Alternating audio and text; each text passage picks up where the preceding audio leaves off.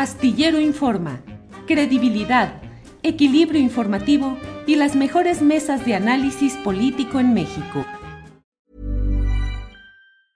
Tired of ads barging into your favorite news podcasts? Good news. Ad-free listening is available on Amazon Music. For all the music plus top podcasts included with your Prime membership. Stay up to date on everything newsworthy by downloading the Amazon Music app for free or go to amazon.com slash news ad free. That's amazon.com slash news ad free to catch up on the latest episodes without the ads. Millions of people have lost weight with personalized plans from Noom, like Evan, who can't stand salads and still lost 50 pounds. Salads, generally, for most people, are the easy button, right? For me, that wasn't an option. I never really was a salad guy. That's just not who I am. But Noom worked for me. Get your personalized plan today at Noom.com. Real Noom user compensated to provide their story. In four weeks, the typical Noom user can expect to lose one to two pounds per week. Individual results may vary. con tres minutos y vamos de inmediato en este jueves 2 de marzo. Vamos a la mesa de seguridad. Ya sabe usted que los temas más interesantes de este ámbito se tratan con seriedad, profundidad, profesionalismo y ya están aquí. Víctor Ronquillo, buenas tardes. Hola, buenas tardes. ¿Cómo están ustedes? Y bueno, pues aquí con mucho gusto de platicar con eh, ustedes y con el público que nos escucha. Bien, Víctor, gracias. Guadalupe Correa, buenas tardes. Muy buenas tardes, Julio, Víctor, Ricardo. Como siempre, todos los jueves a las 2 de la tarde, muy contenta de estar con ustedes. Muy bien, Ricardo Ravelo, buenas tardes. Hola, Julio, buenas tardes. Un gusto saludar a Víctor, a Guadalupe, a ti también y al público que nos sigue. Muy bien, pues la verdad es que se juntan los temas, como que se juntan, y la mesa de cada semana, híjole, se va llenando de temas y temas. Entonces vamos a tratar de tener eh, respuestas más o menos eh, rápidas y preguntas, y ya saben, entre ustedes pueden eh, argumentar, contraargumentar, como ustedes deseen. y vámonos tendidos de inmediato. Ricardo Ravelo, vámonos con el tema calientito de lo que ha pasado en Nuevo Laredo.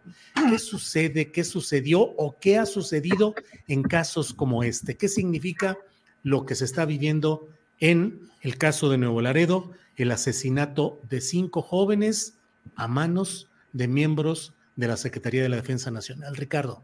Sí, Julio, mira, es un, es un caso todavía plagado de, misterio, no obstante la el comunicado de la Secretaría de la Defensa Nacional, donde aceptan que los efectivos militares dispararon. Eh, sin embargo, bueno, faltan detalles por, por, aclarar aquí. Primero que nada es por qué dispararon, es decir, el, comunicado no, no precisa la razón por la que dispararon, solamente dice los efectivos, los soldados escucharon disparos, pero nunca dice si les dispararon a ellos o solamente escucharon disparos. Luego dice en otra Habla de un estrépito del choque de, del vehículo que huía supuestamente y al chocar produjo un estrépito y eso habría hecho activar los gatillos, Ricardo. Sí, pero bueno, esto también está bastante, digamos, en cuestionamiento porque, bueno, por el hecho de escuchar un ruido, por muy estruendoso que sea, pues eh, esto no da pie para que el ejército active sus armas o dispare sus armas. en este caso, los soldados. Este, y, por otro lado, dice, bueno, el vehículo avanzaba en exceso de velocidad con las luces apagadas y no traía placas. Tampoco es una razón para disparar contra los ocupantes eh, y por otro lado, hay un dato que sí llama muchísimo la atención, bueno, todo el hecho en sí, pero que los cuerpos, de acuerdo con el dictamen forense, presentaban de 1 a 12 disparos, es decir, pues fueron masacrados. Este, no le veo otra razón, fueron masacrados Ahora, ¿cuál fue la razón? ¿Cuál fue el móvil? Esto no nos lo explica la Secretaría de la Defensa Nacional en el comunicado, por cierto, bastante lacónico, y lo deja en manos de las autoridades para que sean las propias autoridades del Estado o la Comisión de Derechos Humanos que ya intervino extrañamente con cierta celeridad para indagar este asunto, pero eh, más allá de eso, pues aquí eh, está nuevamente en cuestión el tema de la capacidad de los soldados para estar haciendo tareas de seguridad. Es decir, los soldados son muy, pues, mm, ¿qué te diría? Sensibles, son muy este, reactivos. Habría que buscar qué, qué, comportamiento desde el punto de vista psicológico pudiera eh, describir esta actitud de los soldados ya en tareas de seguridad, que bueno, a la mínima provocación, pues activan sus armas. Este, no se dan a la tarea de investigar, de revisar, o sobre todo, bueno, si en este caso, que creo que no, no, es, no es la razón, les dispararon a ellos, bueno, pues los soldados tienen que repeler el, fuego en este caso, pero no, no está eh, por ningún lado, en ningún informe, está acreditado que hayan sido agredidos, sino simplemente escucharon disparos, un estruendo y activaron las armas. Creo que esto sin duda tendrá que ser motivo de una muy honda investigación y como hoy lo dijo el presidente, si hay responsabilidad de los soldados, pues tendrán que ser castigados por ello. Bien, Ricardo, gracias. Em, Guadalupe Correa, el comunicado de Sedena dice, al observar la presencia de las tropas, los jóvenes en la camioneta aceleraron velocidad de manera intempestiva y evasiva, deteniendo su marcha al impactarse después con un vehículo que estaba estacionado. De esta situación, al escuchar un estruendo, el personal militar accionó sus armas de fuego suceso que actualmente diversas autoridades investigan para determinar la veracidad de los hechos. ¿Qué opinas de todo lo que ha estado pasando en este tema?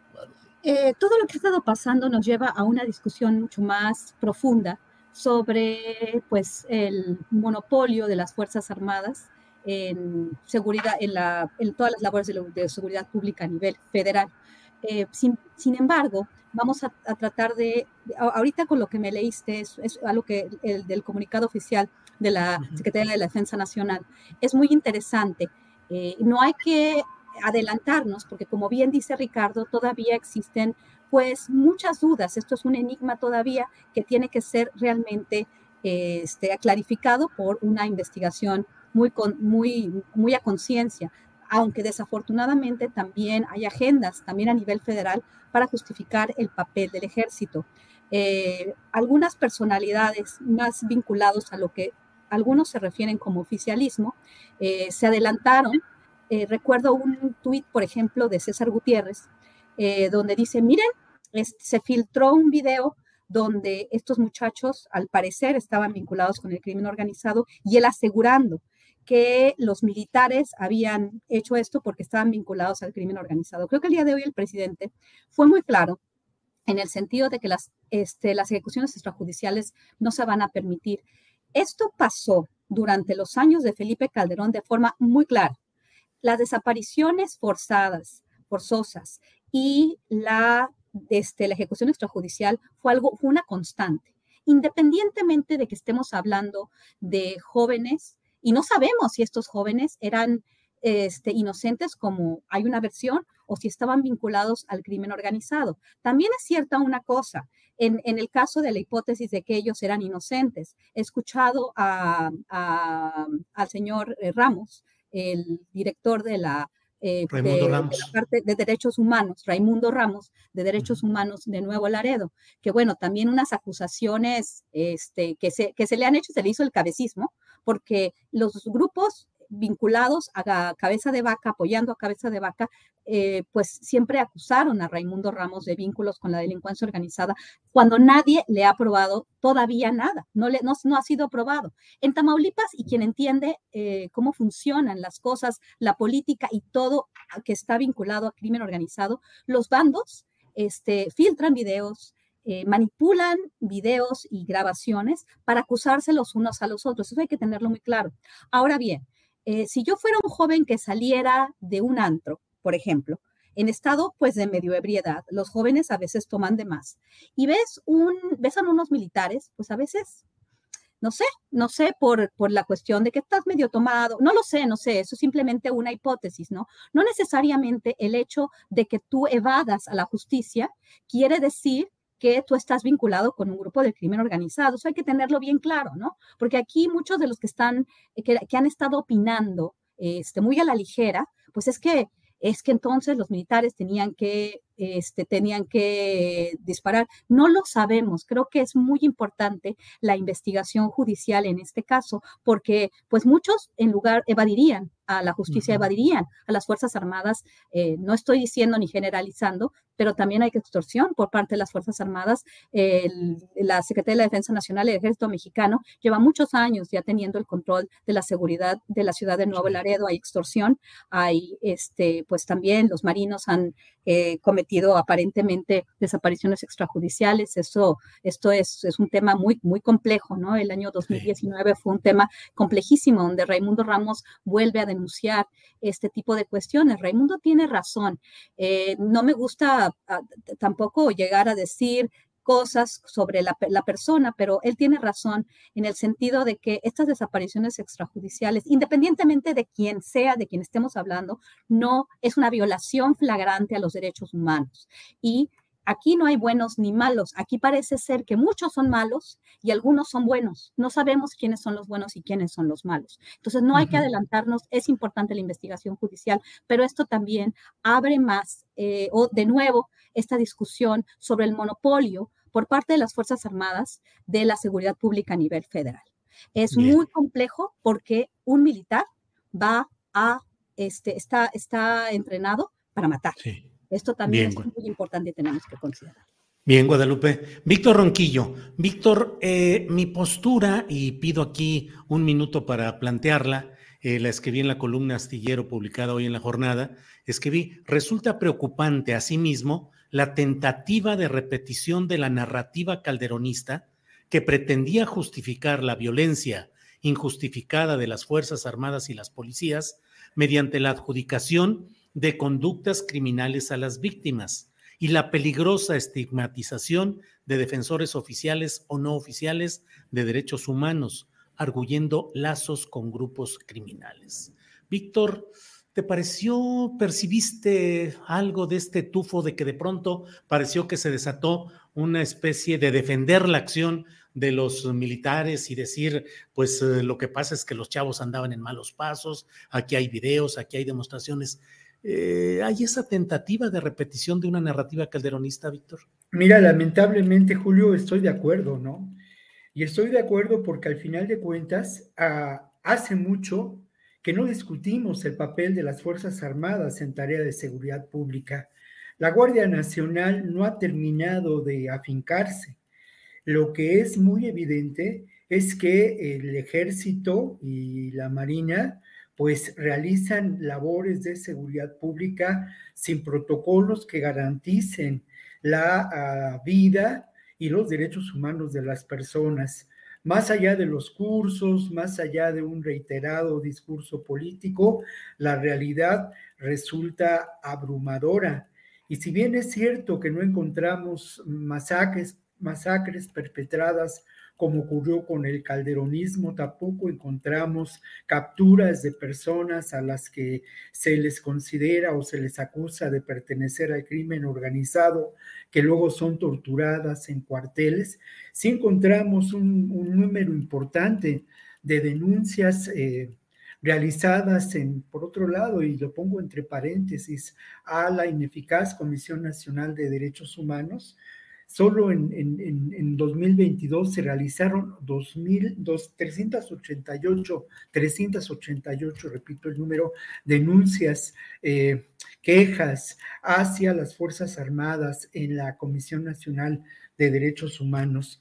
Por otra parte, yo coincido con Guadalupe y también con Ricardo, me fui un poco del aire un momento, pero coincido en que el, el escenario de Tamaulipas es turbio, es violento y de alguna manera expresa lo que lamentablemente ocurre en muchas zonas, eh, regiones de nuestro país, donde el crimen organizado en sus expresiones más diversas impone la ley de la violencia, la ley de la corrupción. Fíjate que se dio, a, se dio, se dio ayer a, conocer un dato que es muy interesante, se dio a conocer en una nota de reforma y se hablaba de que, eh, en esta nota se hablaba de que el año pasado hubo 963 enfrentamientos, no, perdón, a lo largo de los últimos cuatro años del actual gobierno ha habido 963 enfrentamientos entre el ejército y personas que se considera vinculadas con expresiones del crimen organizado. 431, eh, casi la mitad, 44.7% se han dado en Tamaulipas, un verdadero escenario, escenario de, guerra. Y luego yo quiero añadir lo siguiente, cuando digo expresiones de diferentes grupos del crimen organizado, me refiero a la corrupción política, me refiero también al narcomenudeo, me refiero al guachicoleo, me refiero al tráfico de indocumentados. Tamaulipas lamentablemente expresa todas estas realidades y en Tamaulipas eh, se constituyó el, lo que con mucho fue el grupo más feroz de, eh, del crimen organizado, de la violencia perpetrada por este grupo, los Zetas, que de alguna manera, si se vale la expresión, dejó, escuela, estableció escuela, ¿no?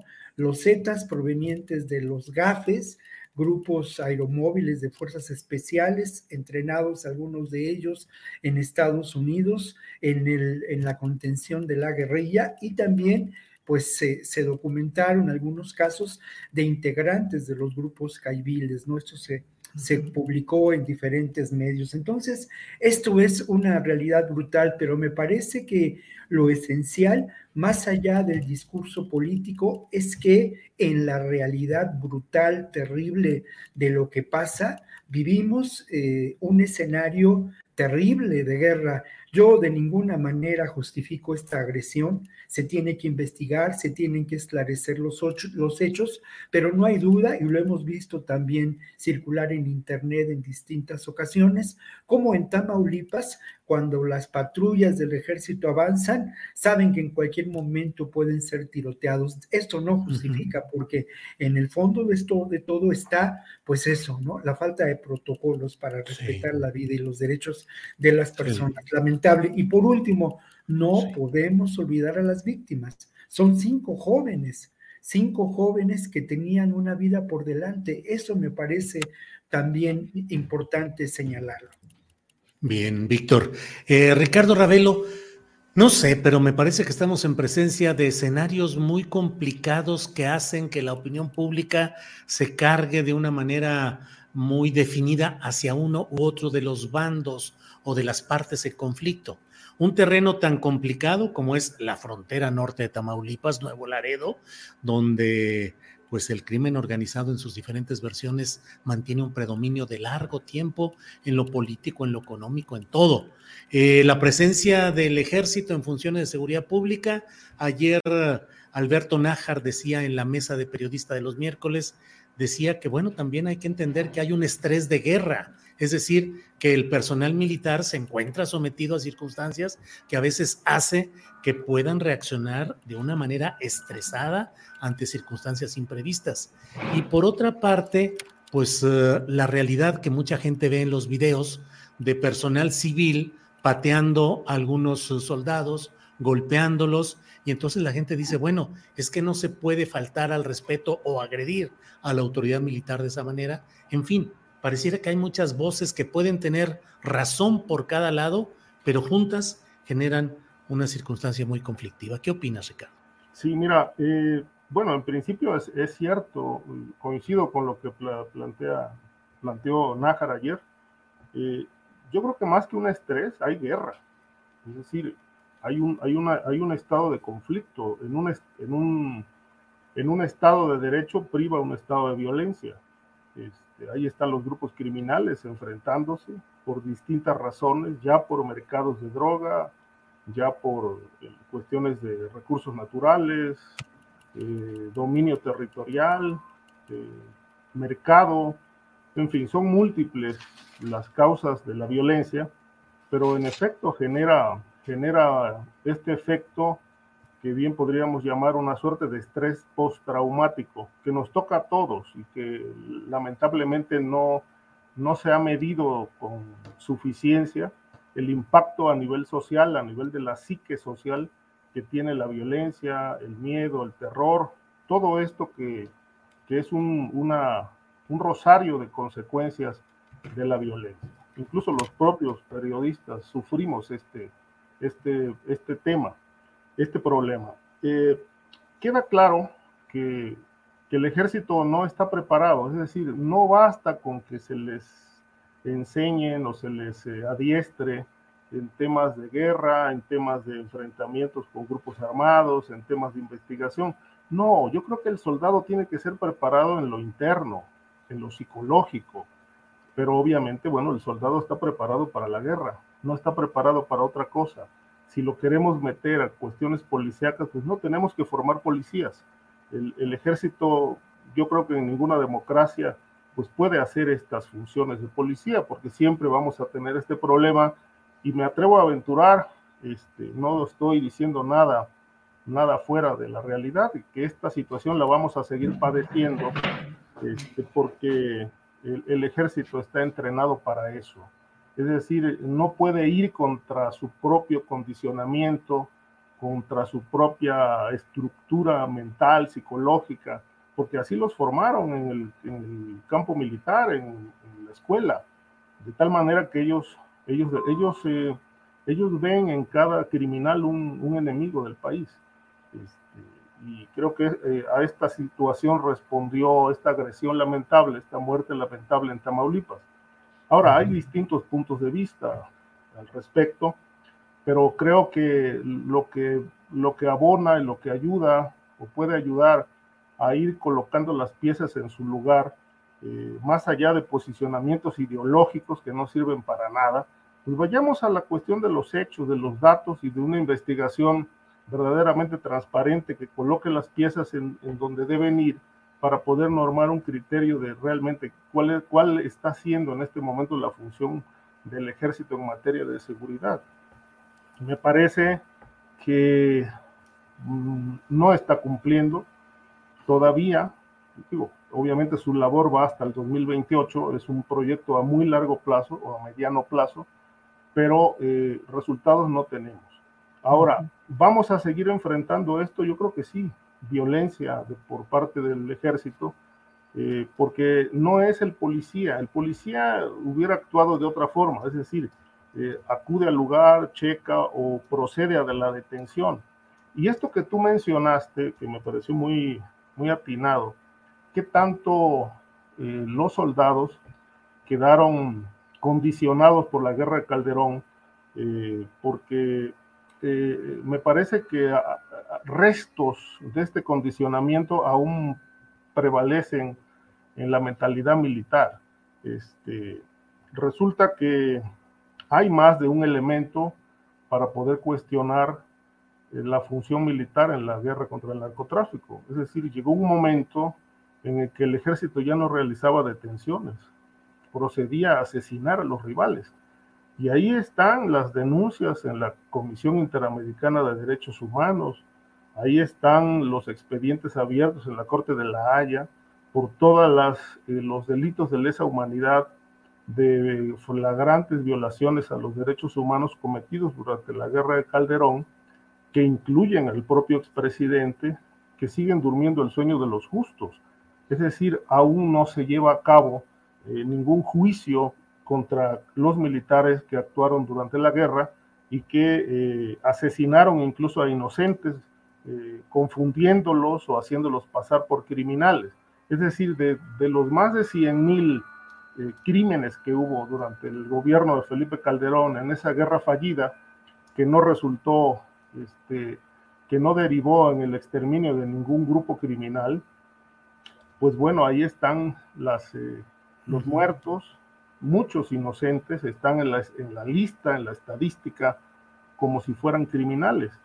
Eh, creo que eh, hay información por ahí muy documentada en Jalisco, en, Michoacán, Tamaulipas, de que el propio ejército era el que, el, que, el, responsable de llevar a cabo la sepultura de muchos, eh, muchas personas que murieron durante enfrentamientos y que ahora este, se han descubierto como fosas clandestinas que se le atribuyen al crimen organizado, obviamente que también era, era eh, tenían esta práctica, era muy socorrida por ellos, pero el ejército también llevó a cabo este tipo de entierros clandestinos para ocultar eh, a, sus víctimas, eh, ya que no las pudieron detener ni someterlas a juicio, pues procedían a asesinarlas. Esto obviamente creó un estado de exterminio en esa etapa tan oscura de la guerra contra el crimen organizado. Y me parece que esta inercia prevalece mientras se sigan presentando estos hechos, que no son pocos, aunque tampoco son todos los días, ocurren todos los días, pero sí con cierta frecuencia, pues este, creo que eh, es un llamado de atención para el secretario de la Defensa, cómo se está entrenando el personal militar que hoy está enfrentando la criminalidad. Obviamente, si esto no se, no se resuelve y no se atiende, pues el ejército corre el riesgo de, seguir incurriendo en este tipo de acciones.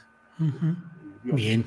Ricardo. Guadalupe Correa, lo que estamos viviendo es una, un grado mayor en la espiral de violencia entre los grupos del gobierno, las Fuerzas Armadas legítimamente habilitadas para, para combatir la seguridad, la inseguridad, eh, y si crees que estamos en presencia de una evolución en esa espiral y segundo, si esto corresponde también a una visión desde Estados Unidos, donde el propio fiscal general de Estados Unidos ha dicho que no se opondría a que a los eh, grupos eh, del crimen organizado de México se les clasificara como terroristas, temas del que ya hemos hablado con insistencia y puntualidad en ocasiones anteriores, pero pareciera esta declaración del fiscal y lo sucedido en Nuevo Laredo, Guadalupe.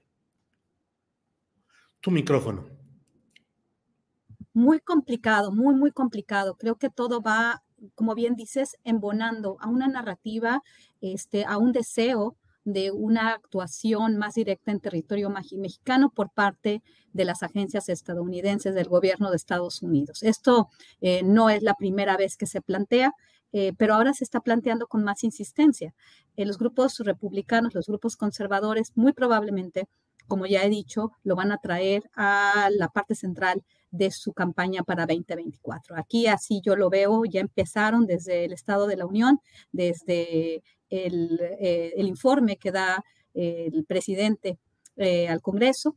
Y bueno, eh, ahorita entonces el señor Garland, Mary Garland, está, está este, de alguna forma dándoles la razón a estos grupos sin reconocer eh, lo que está sucediendo realmente en Estados Unidos. El hecho es que están cambiando la narrativa, se está criminalizando a la parte sur del continente, cuando el problema que tienen ellos, no solamente con el fentanilo, esta crisis, ellos tienden a simplificar las cosas, ¿no? Tienen un problema de adicción a las drogas, obviamente el fentanilo es más barato, obviamente las drogas sintéticas son más fáciles de hacer, los costos son menores, son más fáciles de acceder por el precio y obviamente eh, muchas de ellas se hacen se producen en Estados Unidos con obviamente eh, materia prima que viene de otras partes, eh, alguna de ellas de, de, Asia, y bueno, pasa por México, ¿no? Pero bueno, se quiere las grandes compañías farmacéuticas, esta economía criminal que tiene su centro de operación en los Estados Unidos, que permite el lavado de dinero en la banca internacional, eh, la distribución de la droga, la participación de agencias en su distribución. No se puede pensar en la crisis del fentanilo y de las drogas en Estados Unidos, de tantas muertes por, por sobredosis, pero se está cambiando la narrativa y se está culpando a México también para seguir ejerciendo control sobre el territorio, control geoestratégico, control geoeconómico y control geopolítico. Eh, asusta mucho y, eh, y yo por eso siempre eh, desde que sucedió esto, desde el avance de la militarización, sí, tal cual la militarización, eh, y, que, y que los seguidores de Andrés Manuel López Obrador, los seguidores de la Cuarta Transformación, sin un ápice de crítica, pues eh, apoyan esto argumentando que la Policía Federal estaba completamente vinculada al narcotráfico, pues así como estuvo la Policía Federal y todas las agencias que se han generado alrededor de la lucha antinarcóticos han terminado vinculado directamente con la lucha antinarcóticos, eh, ya se tenía pues la idea de vincular al secretario de la Defensa Nacional, en caso de Salvador Cienfuegos, a, directamente al crimen organizado, supuestamente derivado de una investigación de años, Operación Padrino.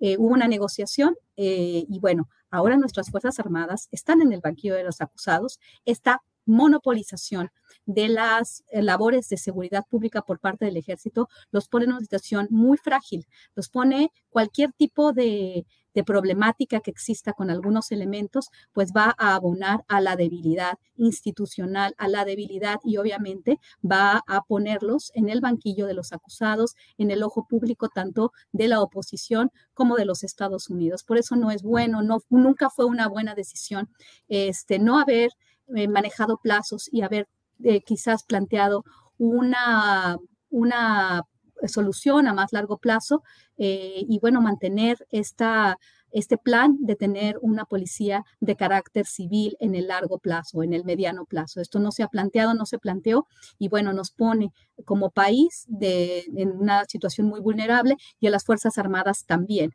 porque ahora ellos están en el centro de la, de la, de la discusión y cuando hablamos de las Fuerzas Armadas, cuando hablamos de los miembros de las Fuerzas Armadas, nadie en ningún momento está criminalizándolos o está centrando la crítica solamente por ser ejército, sino por todo lo que puede pasar. Estoy más que de acuerdo con todo lo que dijo eh, Ricardo Ravelo, con todo lo que acaba de decir. Se tiene que hacer una investigación y no se puede eh, analizar esto de forma parcial ni de forma como lo están haciendo muchas personas en, este caso, ¿no? De, este, vinculados a ideologías.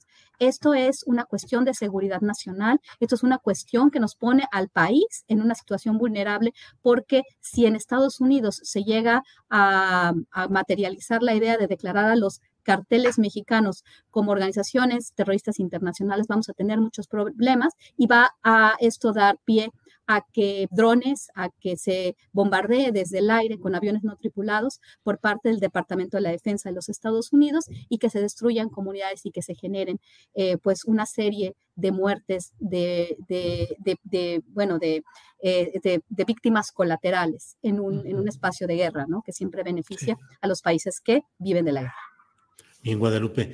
Eh, Víctor Ronquillo, mm, pues complicado el escenario desde Nuevo Laredo, en específico en este tema de la acción de los militares en Tamaulipas. Y en Tamaulipas se anuncia por parte de un juez que queda sin efecto todo lo relacionado con las acusaciones judiciales a García Cabeza de Vaca, el exgobernador de Tamaulipas, quien incluso anuncia que va a regresar ya a México y que va a buscar ser precandidato a la presidencia de la República.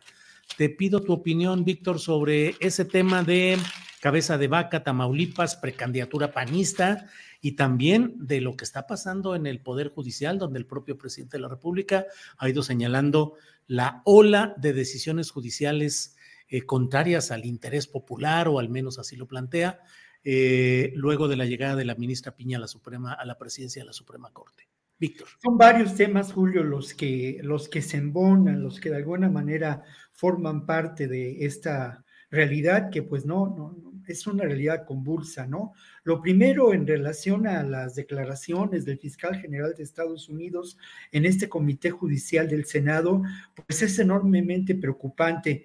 Y yo rescato un par de perlas de esas declaraciones cuando habla él de que esta crisis, ya hablando de la crisis del fentanilo, fue desatada, es desatada a propósito por los cárteles de Sinaloa y Jalisco, ¿no? Esta visión de una crisis desatada a propósito es muy preocupante.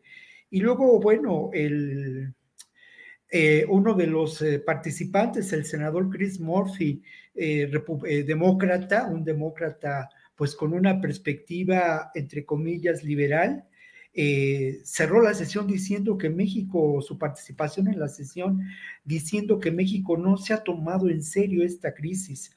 Su gobierno, o por lo menos partes significativas, están mirando hacia otro lado o son cómplices de los carteles. Muy fuertes declaraciones y creo que, eh, pues el que, como lo señalaba Guadalupe, ¿no?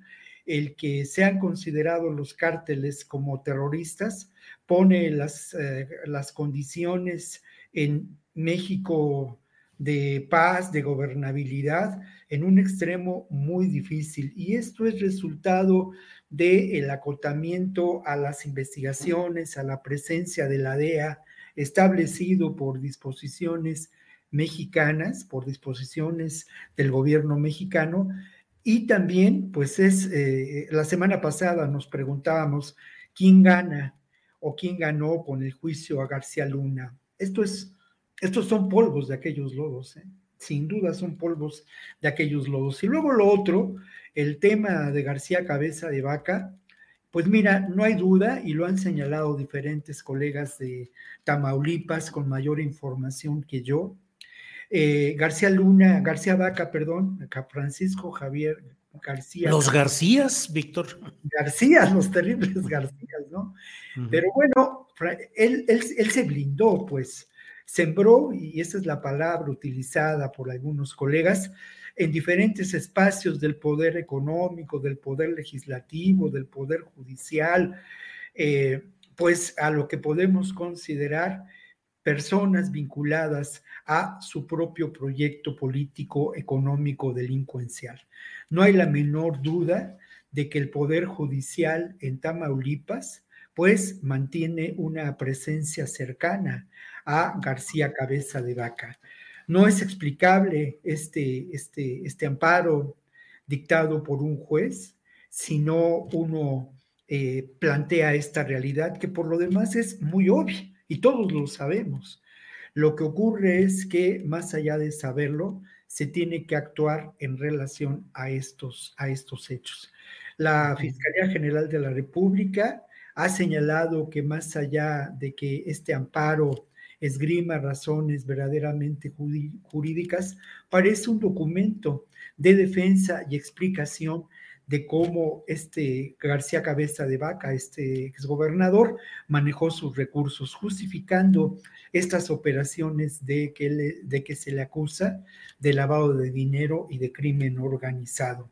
Muy preocupante, porque al final de cuentas, sí creo que el Poder Judicial está tomando un, papel cada vez más protagónico en el escenario político de este país. Y no hay que olvidar lo que ha sucedido en Brasil, en Argentina, en el propio Perú, con estos golpes de Estado suaves, con el lawfare, con la utilización del poder eh, judicial, de jueces adscritos al poder judicial para actuar en función de eh, criterios retardatarios, de criterios conservadores e, y preservando los intereses de grupos elitistas e, e, de verdaderas corporaciones económicas. Y lo que está pasando en el Poder Judicial, por lo menos en cuanto al espacio que aquí comentábamos hace un par de semanas del Instituto Nacional de la Defensoría Pública es un franco retroceso que se hará evidente conforme pasen los meses, ¿no? Creo que la situación eh, en, ese sentido es, eh, es grave, pero también... Tired of ads barging into your favorite news podcasts? Good news. Ad-free listening is available on Amazon Music for all the music plus top podcasts included with your Prime membership. Stay up to date on everything newsworthy by downloading the Amazon Music app for free or go to amazon.com slash news ad free. That's amazon.com slash news ad free to catch up on the latest episodes without the ads. Millions of people have lost weight with personalized plans from Noom, like Evan, who can't stand salads and still lost 50 pounds. Salads, generally, for most people, are the easy button, right? For me, that wasn't an option. I never really was a salad guy. That's just not who I am. But Noom worked for me. Get your personalized plan today at Noom.com. Real Noom user compensated to provide their story. In four weeks, the typical Noom user can expect to lose one to two pounds per week. Individual results may vary. Estos hechos hacen evidente la, la necesaria e inmediata reforma de ese poder judicial, Julio. Bien, Víctor. Eh, Ricardo Ravelo, em, y mientras tanto en la política peleándose, como es, digamos, natural en estos escenarios tan eh, eh, polarizados, Em, el partido Morena pidiendo que se retire el registro a Acción Nacional por su manifiesta relación con el crimen organizado a partir del juicio de García Luna en Nueva York. Y a la vez el PAN, pues tratando de decir que se le, también se castigue a Morena, sobre todo por actos que le achacan a su presidente Mario Delgado y que recorren también tierras norteñas y fronterizas en todos estos episodios. ¿Cómo ves ese tema, Ricardo? Bueno, es una guerra política, ¿no? Pero eh, de fondo me parece que pues, es, un escándalo mm, más allá, no tiene ningún sentido eh, acusarse mutuamente porque, mira, eh, ningún partido hasta hoy este, ha sido transparente en este tema de, crimen organizado, presuntos vínculos con el crimen organizado. Eh, siempre se han, se han colado candidatos o bien los han designado a sabiendas de que tienen fortunas dudosas, los han designado candidatos a puestos de elección popular. Es decir, ningún partido ha tenido, digamos, la calidad moral para poder exigirle, por ejemplo, a la unidad de inteligencia financiera que verifique eh, eh, a sus candidatos o que haya una, una política, eh, en este sentido, fiscal, fiscal, fiscalizadora, para por lo menos tener filtros que impidan el flujo de dinero para el financiamiento de campañas. Este, todo esto se ha planteado, incluso hay algunas propuestas en el Senado, en la Cámara de Diputados, para que haya unidades de investigación a nivel regional en todo el país, eh, de, la, de la Unidad de Inteligencia Financiera, de la Fiscalía General de la República, para verificar y auditar a posibles candidatos a puestos de elección popular y esto no lo han querido aprobar. Es decir, todos los partidos en ese sentido son cómplices y, toleran que haya este financiamiento sucio en las campañas políticas. Eh, he considerado desde hace tiempo que dado el, elevado nivel de, participación que tiene el crimen organizado en la política, digamos, la, la, la, gran pregunta es si el crimen está financiando o ha venido financiando campañas a nivel federal, a nivel local, a nivel municipal, este, ¿quién se gasta las prerrogativas de los partidos? Si al final, en muchos casos, no digo que en todos, es el crimen organizado el que paga las campañas, financia, compra votos y opera para ganar, para que gane ciertos candidatos de determinados partidos. Me parece infructuoso todo este debate de acusaciones mutuas. Más bien, yo creo que el debate debiera ser de otro nivel y decir cómo impedimos que el dinero sucio se filtre a la política, a las campañas. Esto, en esto obviamente no hay ningún consenso. Entonces, no le veo sentido a esta polémica este, absurda. Por lo, que, por lo que se refiere al tema de Estados Unidos, em, sí llama la atención, hay demasiado ruido, no de ahora, sino de meses atrás, años incluso, eh, por este, esta, eh, esta propuesta de que los cárteles mexicanos sean declarados como organizaciones terroristas. Eh, esto habla de una presión norteamericana que pues empezó a darse desde el sexenio de Donald Trump, cuando se pidió en efecto que México declarara como organizaciones terroristas a los cárteles. Esto es muy peligroso, más allá de que haya o no razón,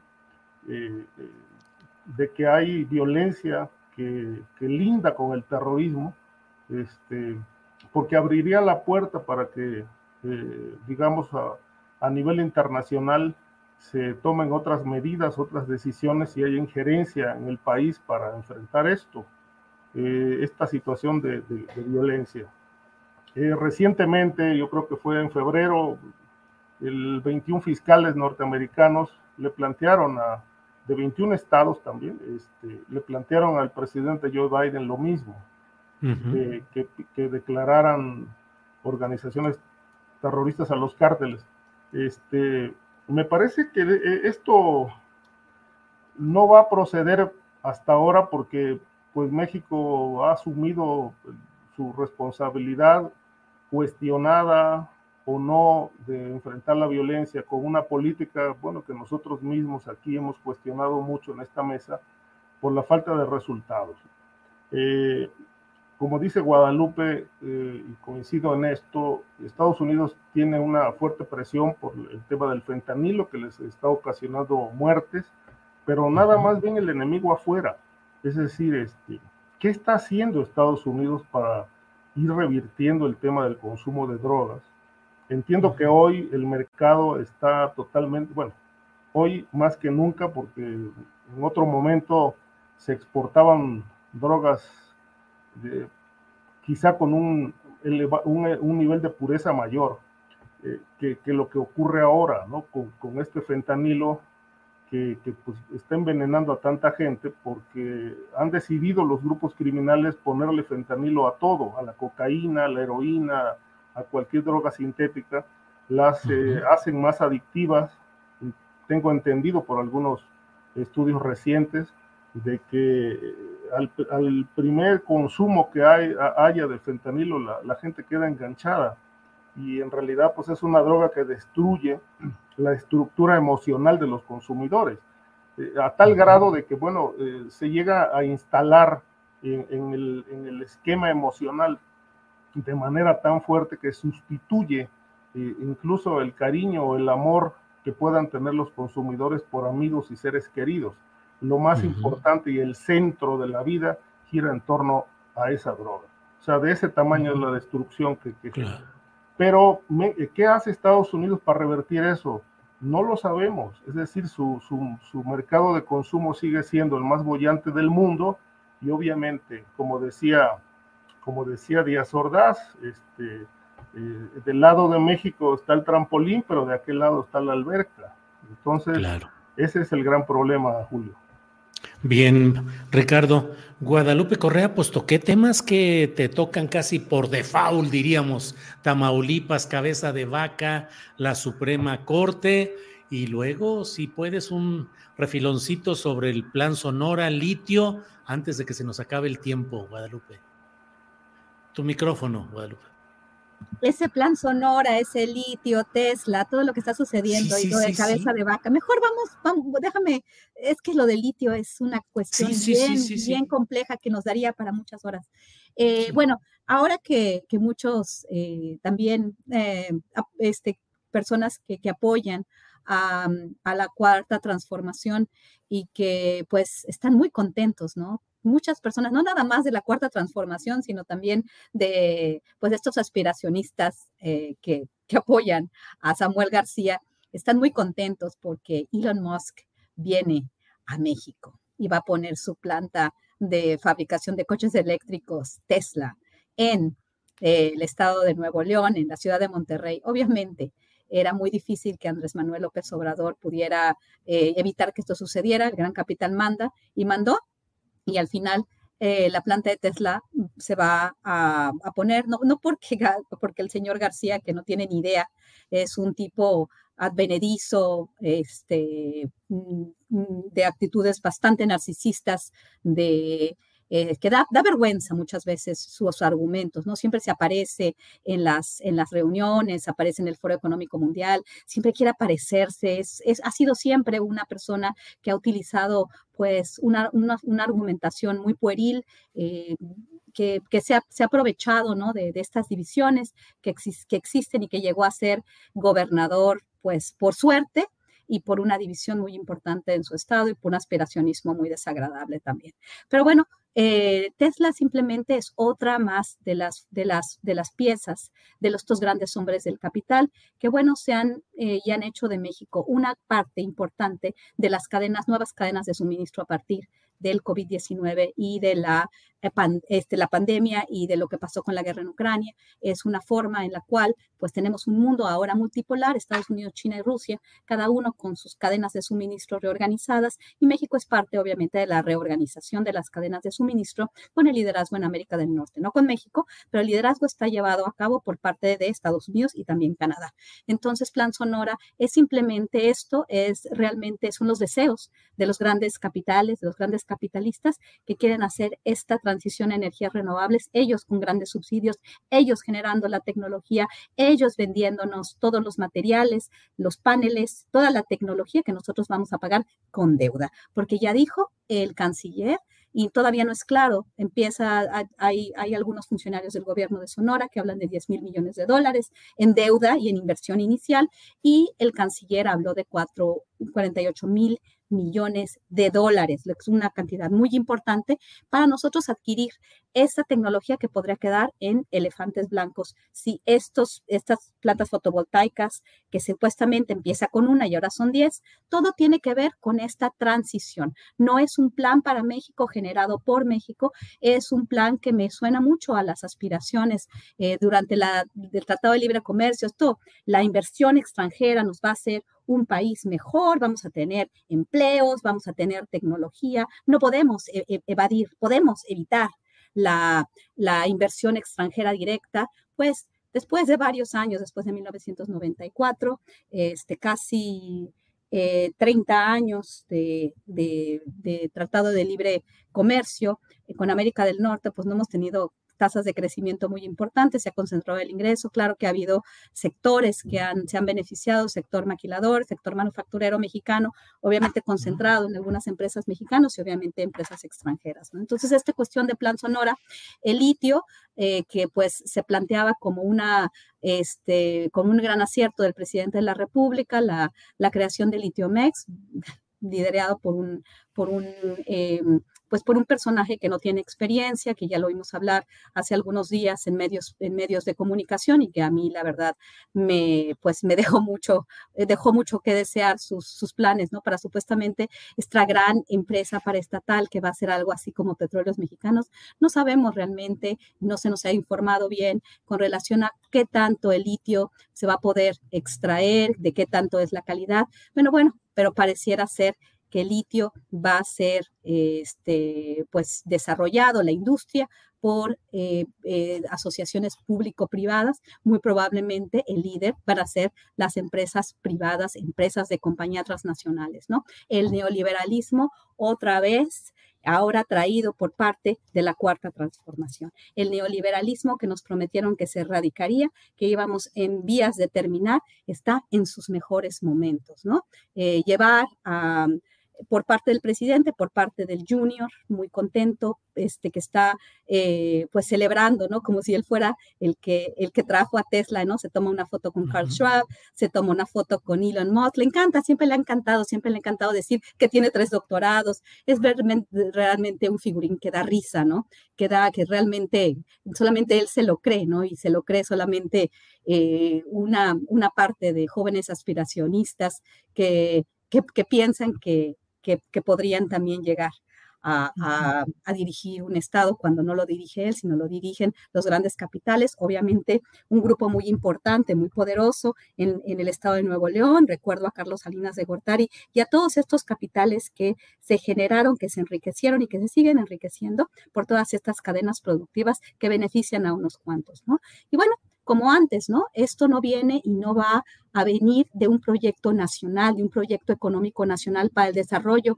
de la economía nacional, sino más bien pareciera ser que nos vamos a quedar endeudados y que vamos a continuar en este ciclo de la dependencia del centro y la periferia, como decían los teóricos de la teoría de la dependencia en los años 70, este, los años 80 también, este, y bueno, nosotros somos parte de la periferia y vamos a seguir dependiendo con deuda, con tecnología y con, las con el liderazgo de las empresas que ya tienen muy bien planteado cómo van a ser las nuevas este, cadenas de producción, las nuevas, este, la, en la nueva economía mundial.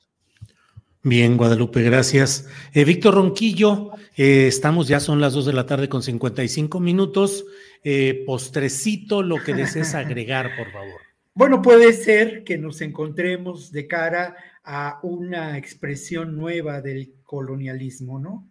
Esto no queda a duda de que a quien favorece así planteado esta planta, pues es a esos intereses económicos. Y yo recuerdo aquí que hace un par de años yo tenía en la cabeza eh, que para gobernar tienes que encontrar alianzas pero ¿a quién, te, a, quién te, a, quién se ha aliado el gobierno de Andrés Manuel López Obrador? A las Fuerzas Armadas, a los grandes capitales, en fin, yo no dudo de que hay una, un intento de construcción de un país diferente, no dudo de los afanes democráticos, sobre todo en términos de la construcción de una democracia social, pero hay también, evidentemente, y como todo proceso, contradicciones muy graves, ¿no? Creo que aquí, ojalá y esta empresa Litomex tenga la capacidad eh, de reconocer, tenga la capacidad histórica de reconocer el ejemplo de Pemex, ¿no? Y lo que ocurrió con Pemex al abandonar la petroquímica en la época plena, plena neoliberal, ¿no? Creo que tendría que constituirse como una empresa de un enorme beneficio social y participando en tareas más allá de la extracción, como dice Guadalupe, dejando de lado la deuda y encontrando formas imaginativas de verdadera izquierda o, de una izquierda más profunda y radical de alianzas y la constitución de posibles cooperativas de producción. Yo no, yo no celebro que Tesla llegue a México. A mí me parece que es una evidencia de procesos eh, neoliberales, de neocolonialismo, y creo que eh, está muy claro que eh, se trata de, la, de expander el capitalismo global. No, no, no tengo dudas al respecto, pero yo quisiera cerrar brevemente con el balance anual anímico de la población en México 2023 y que en esta mesa parece fuera de tono y de lugar, pero resulta que de acuerdo a este balance publicado por INEGI hace unos días, pues las personas adultas en México tenemos una perspectiva muy eh, optimista de la realidad en la que nos encontramos, ¿no? Sobre todo somos optimistas en cuanto a la realidad de nuestras relaciones interpersonales. También somos optimistas en cuanto a nuestra ocupación, a la salud y, ojo, al trabajo. De veras que resulta sorprendente, pero uno toma en cuenta que al final esto tiene que ver con una realidad económica, política, social, con un proceso de transformación que más allá de lo que vemos de manera a veces muy inmediata, se está dando en el país. Y una auténtica pues democratización de decisiones, discusión. Creo que eh, es evidente con lo que pasó el domingo, que más allá de lo que pueda uno pensar, pues el debate público está dado, ¿no? Y los conductos para ese debate, Julio. Sí, muy bien, Víctor. Eh, vamos enseguida. Eh, Guadalupe Correa, por favor, post a ver, sí, sí, Guadalupe, postrecito para ir cerrando, por favor. Chuc, chuc. ¿No, ¿No era Ricardo? Sí, sí, Ricardo, Ricardo, Ricardo. Tú cierra, eh, postrecito, Ricardo, y luego cerramos con Guadalupe. De acuerdo. Mira, Julio, em, el tema de cabeza de vaca, híjole, pues más allá de la indignación, pues sí causa bastante asco la decisión del Poder Judicial de darle una suspensión definitiva eh, por los delitos de los que se le acusa. Hay decenas de testimonios en el expediente eh, de este caso que pues hunden a cabeza de vaca lavado de dinero, enriquecimiento ilícito, eh, ligas con el narcotráfico que se documentaron desde que fue alcalde de Reynosa, este, de tal suerte que bueno, pues que ahora se le otorga esta suspensión definitiva y él se apreste para ser el próximo candidato de oposición a la presidencia de la República, pues la verdad es que, bueno, ya no sé qué pensar ni qué decir. Si cabeza de vaca eh, queda eh, totalmente suelto de la acción de la justicia, pues la gran pregunta que yo me hago es, este, ¿Qué hacen en la cárcel Javier Duarte, Roberto Borges, César Duarte, Roberto Sandoval, Eugenio Hernández, Juan Collado, eh, entre otros? Pues si Cabeza de Vaca pudo librar la justicia, pues yo creo que para el Poder Judicial sería una gran injusticia que estos personajes de la corrupción y del narcotráfico sigan presos. Bien, Ricardo, gracias. Eh, Guadalupe, ahora sí, te toca el turno para cerrar con postrecito, Guadalupe. Muchas gracias. Sí, yo creo que también eh, la mesa en, en, cuestiones, en sesiones posteriores, es muy importante este tema, ¿no? De la procuración de justicia en México este, y de la eh, ideologización de las opiniones con respecto a los temas de procuración de justicia. Eh, lo que mencionó muy bien Ricardo Ravelo, creo que merece una, un comentarios más objetivos, ¿no?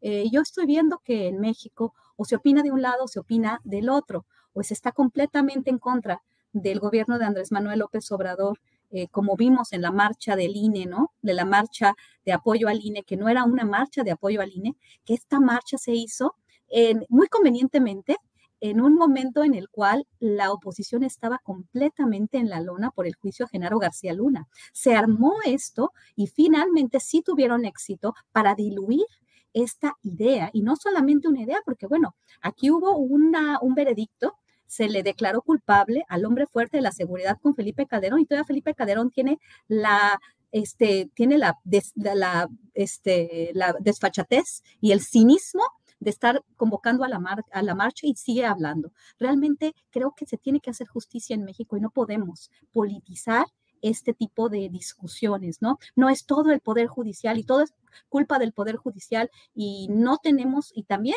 eh, la Fiscalía General de la República, ¿no? Yo creo que sería bueno que nos pusiéramos a trabajar juntos, tanto una, con una oposición bien fundamentada, una crítica bien hecha, no las críticas que tenemos de todos estos personajes que están más vinculados a cuestiones tremendas como, como Felipe Calderón Hinojosa o todos estos este, este, voceros ¿no? de medios eh, hegemónicos que lo único que hacen es dinamitar cualquier iniciativa de cambio en este país, ¿no? Creo que necesitamos una oposición verdadera, una oposición crítica y necesitamos un gobierno que tenga autocrítica. Creo que esto nos va a avanzar y yo nada más como postre decir que hay que hablar mucho más de la procuración de justicia en México en posteriores, en posteriores mesas. Bueno, pues muchas gracias a los tres. Hemos llegado al final de esta mesa de seguridad. Así es que gracias Ricardo, gracias Víctor, gracias Guadalupe y nos vemos muy pronto. Gracias. Nos vemos muy, muchas gracias. muy, muy pronto. Muy, muy, muy pronto. Gracias. Hasta luego. Tired of ads barging into your favorite news podcasts? Good news. Ad-free listening is available on Amazon Music. For all the music plus top podcasts included with your Prime membership. Stay up to date on everything newsworthy by downloading the Amazon Music app for free or go to amazon.com slash news ad free. That's amazon.com slash news ad free to catch up on the latest episodes without the ads. ¿No te encantaría tener 100 dólares extra en tu bolsillo? Haz que un experto bilingüe de TurboTax declare tus impuestos para el 31 de marzo y obtén 100 dólares de vuelta al instante. Porque no importa cuáles hayan sido tus logros del año pasado, TurboTax hace que cuenten Obtén 100 dólares de vuelta y tus impuestos con 100% de precisión, solo con Intuit TurboTax. Debes declarar para el 31 de marzo. Crédito solo aplicable al costo de la presentación federal con TurboTax Full Service. Oferta sujeta a cambios o cancelación en cualquier momento. Para que te enteres del próximo noticiero, suscríbete y dale follow en Apple, Spotify, Amazon Music, Google o donde sea que escuches podcast te invitamos a visitar nuestra página julioastillero.com.